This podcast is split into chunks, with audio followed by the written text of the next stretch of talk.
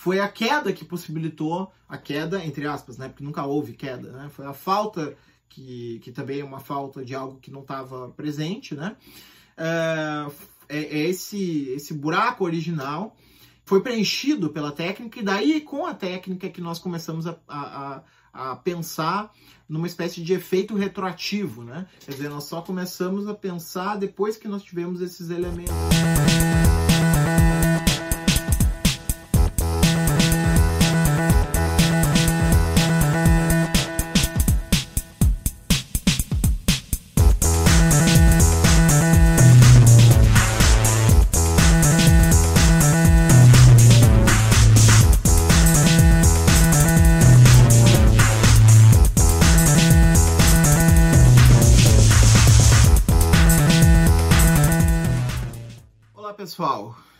Vamos então para nossa segunda, nosso segundo encontro, nossa segunda aula sobre esse pensador francês, assim falecido, Bernard Stiegler, que uh, estabeleceu a técnica como conceito, conceito central para pensar os problemas uh, sociais, econômicos, políticos, culturais da contemporaneidade.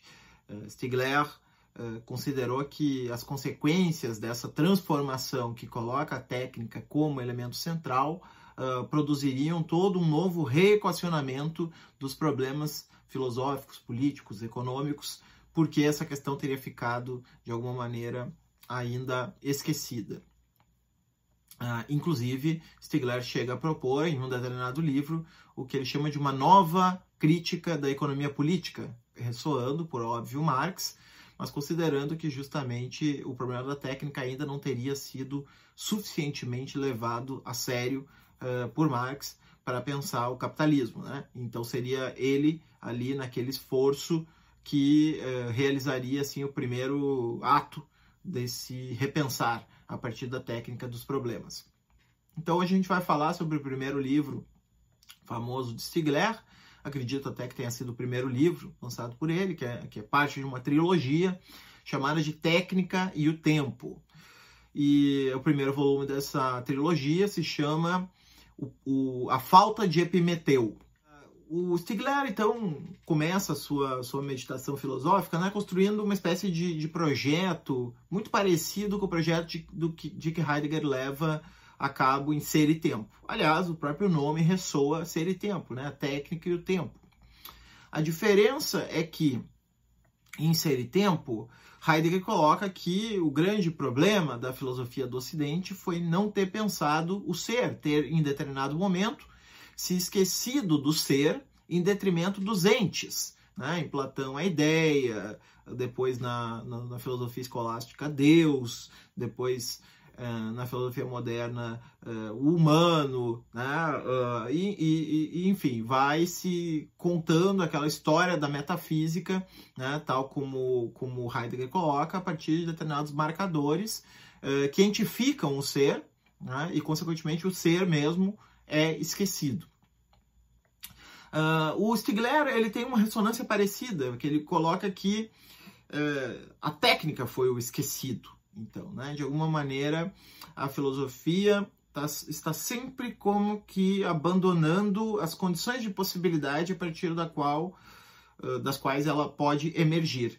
E as condições de possibilidade, daí então a ressonância também da filosofia transcendental, a gente pode ver, né? São exatamente as condições técnicas nas quais uh, ela se inscreve e qualquer fenômeno humano se inscreve. Então aí a gente tem uma espécie de um panorama em Técnica e o Tempo, de uma antropologia filosófica. Uh, há uma discussão também se ser e tempo pode ser considerado uma antropologia filosófica. Russell uh, lia dessa maneira, Heidegger dizia que não, uh, que tinha que ser lido como uma preparação para uma ontologia. Mas, de qualquer maneira, a gente tem aí é, uma, para Stigler, com muito menos indecisão, muito mais claramente, uh, um projeto de uma antropologia filosófica que coloca a técnica como elemento constituinte do ser humano, né? a técnica como uh, elemento a partir do qual uh, o ser humano se estabelece. E aí então o Stigler vai começar querendo afastar aquelas perspectivas que colocam a técnica como um mero instrumento, né? aquelas perspectivas que colocam a técnica apenas como algo que pode ser manipulável de diferentes formas pelo ser humano. Uh, perspectivas que para ele atravessariam a maior parte dos pensadores. A maior parte dos pensadores uh, carregaria o sentido da técnica como neutra. Né? A técnica é simplesmente um conjunto de instrumentos que nós utilizamos para determinados fins e se trata, então, portanto, de pensar nesse agente que comanda a técnica e não na técnica em si.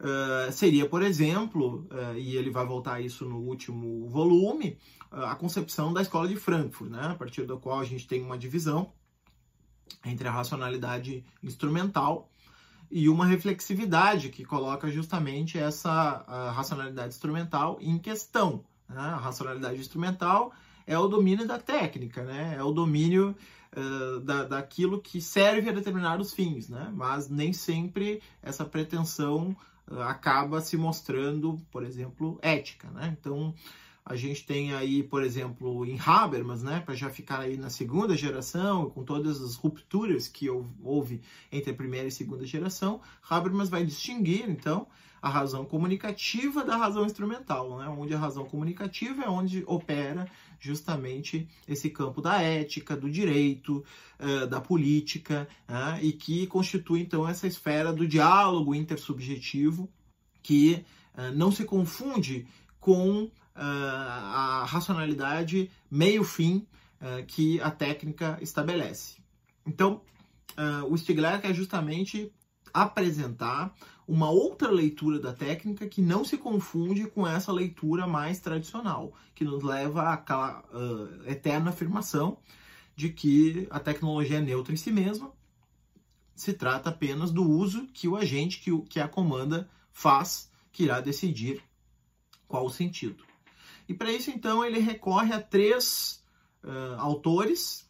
O que caracteriza esses três autores que ele vai escolher, e não são três autores uh, muito conhecidos, uh, salvo talvez o último deles, que justamente o trabalho de Stigler ajudou a, a alavancar, ou melhor, ajudou a, a produzir né, uma nova recepção do pensamento desse autor, mas são três autores que colocam a técnica de uma outra forma, né? E esse vai ser o critério que ele vai definir para abrir o volume, basicamente descrevendo o pensamento desses três autores e como esses três autores vão ser importantes para a construção posterior do pensamento dele. Esses três autores são o Bertrand Gilles, o André Leroy-Gourhan e o Gilberto Simondon, no qual, por exemplo, tanto o Diego quanto o Aécio falaram na semana passada.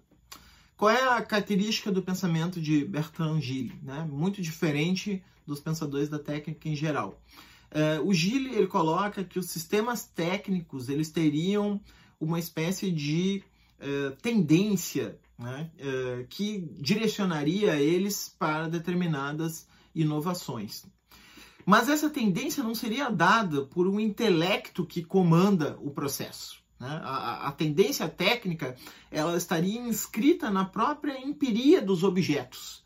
Quer dizer, nós não estaríamos no comando do processo de inovação dos artefatos técnicos. Na verdade, os artefatos técnicos carregariam em si mesmos tendências que produziriam uh, inovações. Né? Então ele tira todo esse poder do sujeito né, que comanda o processo técnico e que dirige o processo técnico. Né? Ele coloca que há uma espécie de empiricidade do objeto que leva esse, esse uh, processo técnico a se organizar e reorganizar de uma determinada forma. Então, esse seria uh, um, dos, um dos três autores que uh, Stigler escolhe para começar a falar, né? Uh, Gilles, que afirma uma espécie de tendência inerente aos objetos de se reorganizarem, transformarem, inovarem a si próprios para além das intenções e, e dos planos e dos projetos e das especulações que os seres humanos estabelecem em relação a eles. O segundo autor é o André Leroy-Gourhan, que é um antropólogo, né? foi um antropólogo muito famoso ali na, na, na, década de 60, embora tenha sido um tanto quanto eclipsado pelo Claude Lévi-Strauss, né, e todo o estruturalismo, toda a escola estruturalista. Uh, a questão central do, do Leroy-Gourhan é a questão da técnica, né, de novo. Claro, né, foi esse o motivo que levou o Stigler a justamente buscar nele. Curiosamente, e aqui vou colocar o, o card para quem quiser acessar, o, o Leroy Gourhan tinha sido uma das influências invisíveis da gramatologia do Derrida. Aliás, invisíveis não, estava lá, né? mas em geral não é tão levado em consideração quanto outros elementos. Né? Normalmente se trabalha assim a gramatologia como se fosse um trabalho que vai de passa por Saussure, uh, Rousseau e Lévi-Strauss e fica por aí, né? E se esquece uma série de referências uh, que Derrida trabalhou, entre as quais uh, as três uh, que ele parte, né? A, a Madeleine Vedavi, o André Leroy Gourhan e um colóquio sobre a escritura, tal como eu expliquei naquela aula. Enfim, só para dizer que o Leroy Gourhan já tinha sido uma influência da gramatologia de Derrida, e a própria gramatologia é uma influência forte aqui do Stigler. Me parece que o Stigler faz um pouco um trabalho arqueológico no pensamento de Derrida, né? no sentido de ir até as fontes a partir das quais Derrida chegou nas conclusões dele e tentar reescrever a sua forma aquilo que Derrida transformou no pensamento da gramatologia e, e depois da desconstrução. Então, qual é a característica do, do, do André Leroy Gourhan? O André Leroy Gourhan ele chega a diferenciar o que ele chama de ambiente interno e ambiente externo, ambiente da, da, das sociedades, né? Ambiente interno é o ambiente cultural, né? É o ambiente étnico e o ambiente externo é o ambiente técnico. E o Leroy Gourhan postula que uh, as sociedades elas são uh, como que direcionadas por um quase que um determinismo técnico, né? no sentido de, de, que há certas tendências técnicas do ambiente externo que vão influenciando, pressionando e transformando o ambiente interno. Uh, não é um determinismo total, porque existem uh, momentos e, e, e, existem situações em que uh, o ambiente interno resiste ao ambiente externo, mas a tendência técnica tende a se impor. Né? Outra questão que o Leroy Gohan traz, e a gente vai retomar, é que o processo de hominização, como dizia lá aquele trecho do The Eister que eu coloquei na, no trailer, né, do nosso, no, no teaser do nosso curso, uh, o processo de hominização está diretamente relacionado a manuseio de ferramentas. Né? Então, a transformação uh, do ser humano nesse animal bípede que, que tem certas características, né, entre as quais construir, uh, né, sei lá, edifícios, cidades, uh, construir uh, matemática, construir, enfim, uma série de coisas, estaria diretamente ligada a um processo de manuseio dos objetos técnicos. Sem os objetos técnicos, tudo isso não teria acontecido. Né? Quer dizer, o ser humano ele está constantemente não apenas usando é, como como objetos os instrumentos técnicos, né?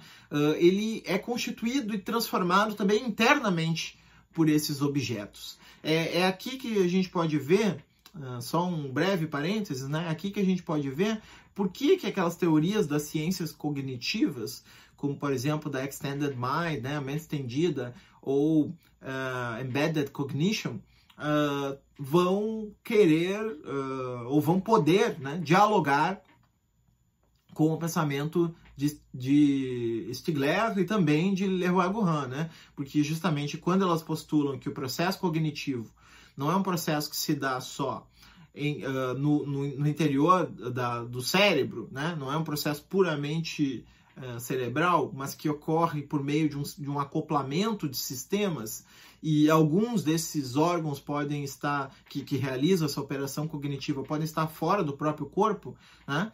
Uh, por exemplo, uma folha de papel né, pode servir como um elemento que me possibilita pensar certas coisas que eu não conseguiria sem o auxílio dela. Né? Eu preciso desenhar, eu preciso uh, escrever as notações numéricas. Né? Então, ah, na medida em que a gente fala de um sistema acoplado, a gente não não uh, não está mais agora isolando o aspecto interno, né, o que o, que o Leval Gohan chamava do ambiente interno, do aspecto externo, né, que seriam então esses objetos. A gente está vendo as duas coisas correlacionadas. E o terceiro autor, do qual falo o Stigler, é o Gilberto Simondon, já mencionado pelo, pelo Diego. E, e, o Gilberto Simondon, na verdade, vai ampliar a sua influência sobre o pensamento de Stigler ao longo do tempo. Os livros posteriores, A Técnica e o Tempo, vão acentuar o Gilberto Simondon. Eles vão abandonar, de certa maneira, uh, esse heideggerianismo inicial né, de, de Stigler, essa, essa ideia de fazer uma espécie de contraponto, mas que vai seguindo as pegadas de ser e tempo. E no lugar dessa dessa tabelinha com Heidegger, né, o Simondon vai adquirindo um papel cada vez maior, por exemplo, na ideia né, do, do pré-individual, que vai se individuar em determinadas formas. Né? Então a gente tem um virtual ali com múltiplas uh, potências, né, que vai se atualizar de uma determinada maneira e se individuar em uma determinada forma. Né? Essa ideia então da individuação psicossocial é uma ideia que depois, nos trabalhos posteriores de Stigler, vai aparecer muito mais acentuadamente. Mas, em relação a esse momento né, de técnica e o tempo, o Simondon, o Simondon que vai interessar ao, Stigler é o Simondon que parte do seu Uh, no seu livro do modo de existência dos objetos técnicos, que agora está traduzido para português pela Contraponto, se eu não me engano, uh, esse, esse modo de existência, uh, ele, ele, ele é muito diferente do que a gente tende a imaginar do que um sistema técnico pode fazer. E qual é que seria o, o telos, né, a finalidade de um sistema técnico dentro de uma concepção instrumentalista de tecnologia? É, seria um sistema técnico completamente automatizado, né? o que o Gilberto Simondon vai chamar do mito do robô. Né? O mito do robô seria aquele sistema técnico que consegue uh, executar automaticamente tarefas né? e com isso serve uh, ao ser humano. Né? Uma espécie de, de ideia de que uh, nós vamos nos livrar da exploração humana, por exemplo, né? como fazem algumas teorias uh, de, de viés uh, comunista, por exemplo, né? que dizem, olha, nós vamos livrar da exploração uh, humana na medida em que a gente for conseguindo substituir a força de trabalho humano por máquinas automatizadas que consigam fazer esse trabalho, com isso garantam uma qualidade de vida e um luxo geral para a população, sem a necessidade de que o ser humano seja explorado. Né? Então a gente pode ver por que, que uh, há uma certa acusação ainda de antropocentrismo uh, nessas concepções uh, aí marxistas. Né? Uma das tantas derivações que existem do marxismo. Acredito que o livro do Aaron Bastani uh, vai um pouco por aí, né? Uh, Fully Automated Luxury Communism, né? comunismo de, de luxo totalmente automatizado. Uh, e o Simondon vai vai contestar isso, né? O Simondon ele vai colocar que é, o, o, processo tecnológico, né? Assim como essa passagem do pré-individual que vai se individuando, o processo tecnológico ele também é um processo uh, que vai materializando certas tendências e, e, nesse processo de individuação maquínico a gente tem um processo que ele chama de concretização do objeto. É, essa concretização ela não acontece como resultado de, mais uma vez, né, como já dizia o Gilles, uh, como resultado de um intelecto humano que prevê todas as possibilidades posteriores que aquela máquina vai realizar. Mas sim por meio de uh, um, um, processo no qual o ser humano está dentro. Né? Ele não é o operador desse processo. Né? Ele está dentro do, do processo, interagindo né, no processo de concretização da, de determinados uh, objetos técnicos. E então esse processo de, de, de, concretização ele não tende a produzir o robô, né? que é esse escravo automatizado. Ele tende a produzir uma indeterminação no objeto. Isto é, o objeto é tanto mais é, tanto mais evoluído, digamos assim, é, quanto mais indeterminadas são as suas funções. Né? Ah, a gente tem é, aí uh, três concepções não antropocêntricas de tecnologia. Né? Três concepções em que o ser humano ele não funciona como um comandante do processo tecnológico, como um senhor do processo tecnológico. Né? Na verdade, ele está dentro. Para Leroy Gourand, ele, ele é resultado dessa interação entre ambiente interno e externo.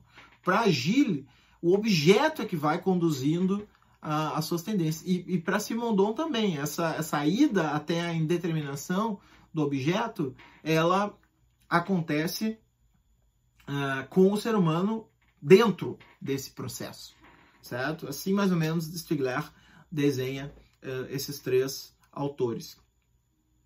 Então, eles, eles são uma espécie de para-brisa, né? Que vai, que vai limpando a, toda a névoa né, do discurso da técnica antropocêntrico que Stigler quer se desfazer. Uh, a partir disso, então, ele pula para uma segunda parte. Então, o livro são três partes muito diferentes entre si. A segunda parte é uma parte que ele, de novo, vai, vai reavivar a gramatologia, trazendo uma crítica a Rousseau, né? Rousseau como o, o digamos assim, o emblema de uma certa concepção uh, do que ele vai chamar do mito cerebralista, né? que é o, o mito de que uh, nós uh, caímos prontos, né? Existe uma espécie de a passagem do ser humano para a linguagem, para a cultura, uh, ela é uma passagem que se dá numa espécie de momento indizível, né? Um momento em que o espírito acorda, mas não se sabe exatamente o que que fez isso acontecer, né? É uma espécie de uh, lugar uh, teológico, digamos assim, né? no sentido de, de, que postula algo que não consegue demonstrar uh, de uma maneira imanente, né? nessa passagem para a linguagem do ser humano.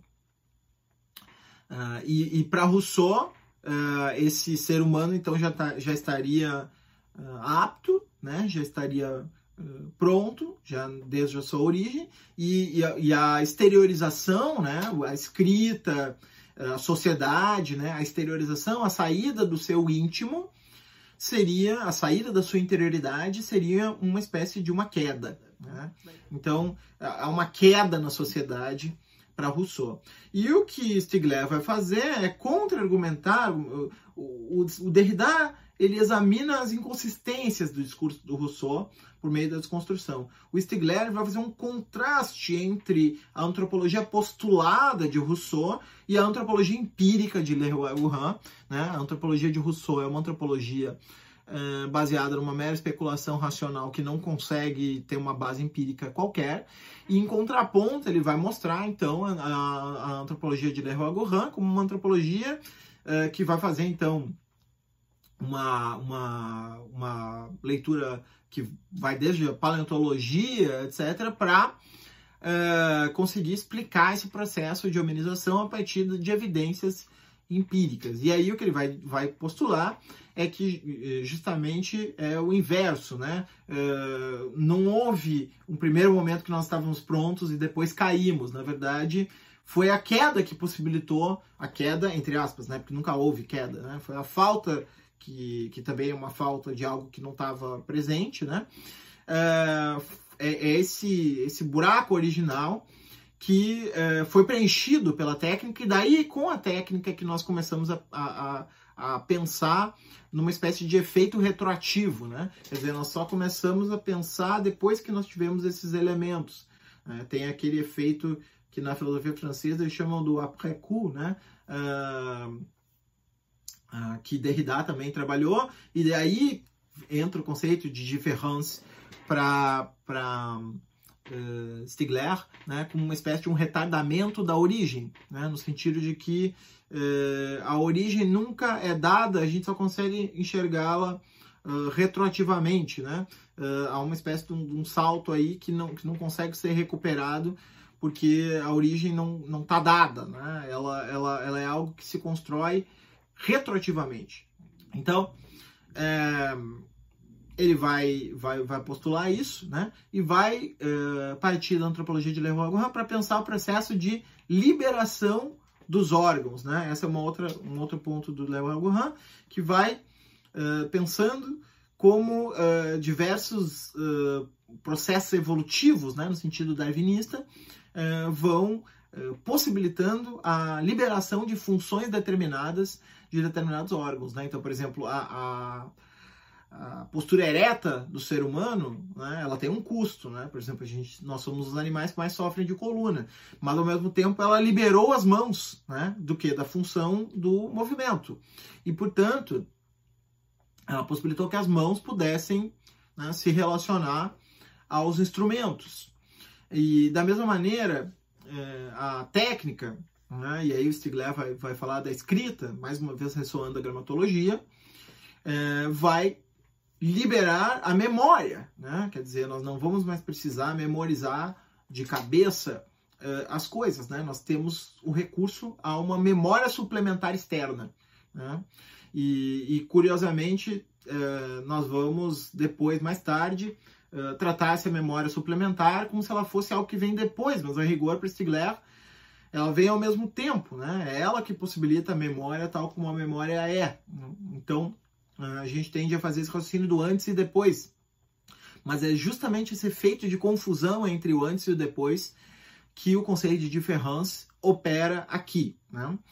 Uh, isso vai fazer com que nós tenhamos, ao lado dos nossos órgãos naturais, né, os nossos órgãos que vêm da deriva evolucionária corpórea, né, das mutações corpóreas, também órgãos externos, né, no processo que o Stigler vai chamar então de exossomatização que é a transferência né, de certas competências para órgãos exteriores ao corpo, que são justamente os artefatos técnicos.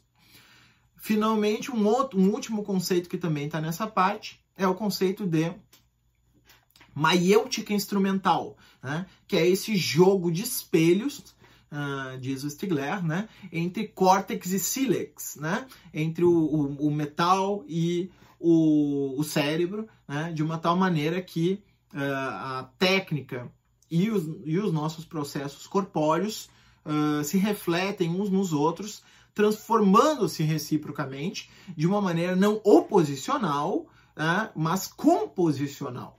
Né? Ou seja, de uma maneira que uh, as, o o cérebro não está no comando do processo, né? A rigor, o cérebro também é transformado pelos artefatos técnicos, né? Há um jogo, um jogo de espelhamento aí que vai produzir justamente uh, a humanidade tal como ela é. Depois dessa parte, ele vai finalizar uh, trazendo uma espécie de uma mitologia aqui, né? Para rememorar esse aspecto que é justamente o Epimeteu, né, o irmão de Prometeu. Enquanto Prometeu lembrava tudo, Epimeteu esquecia. E Epimeteu esquece de deixar uma qualidade aos seres humanos, né? Ele deixa qualidades para todos os animais, né? Uh, cada animal tem uma qualidade específica, mas o ser humano fica sem qualidades, né? E é aí então que Prometeu vai uh, contribuir com a técnica. O, o Stigler gostava muito de retomar as obras do, do Jean-Pierre Vernant, né? um, um uh, historiador da mitologia grega, uh, estruturalista do, dos anos 60 e 70, uh, que tem trabalhos importantes aí na, na, na mitologia grega. E, e, e, aí então ele vai retomar esse mito Prometeu e Epimeteu né, para pensar que justamente é essa falta de origem, né, é a falta lá do, do, do, do título, do subtítulo do livro, que vai ser suplementada pela técnica, né? Mas é, como diz o Derrida, né, um suplemento na origem, que é uma coisa paradoxal, né? Porque o suplemento é algo que se acrescenta. Mas o, suplemento, mas o suplemento, a rigor, ele não se acrescenta a nada, né? Ele tapa um vazio. Então, é uma espécie de um vazio que é preenchido por um mais um, né?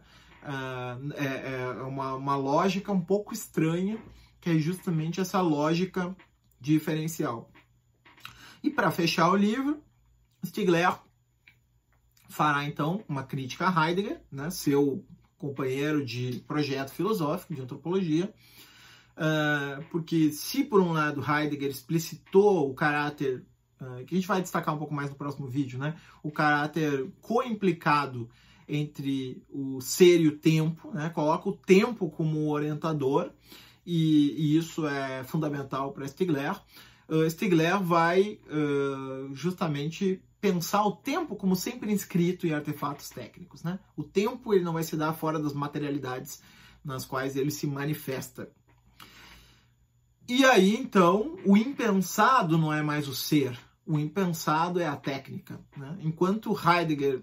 Heidegger seria, então, com isso, uma espécie de um segundo Rousseau nesse sentido. E aí a gente vê um caráter até desconstrutivo nesse, nesse livro de Stigler uh, Heidegger seria um segundo Rousseau, porque uh, se Rousseau coloca a queda na exteriorização, Heidegger vai colocar até a queda na inautenticidade. Né? E a inautenticidade vai ser, por exemplo, o tempo do relógio. Né?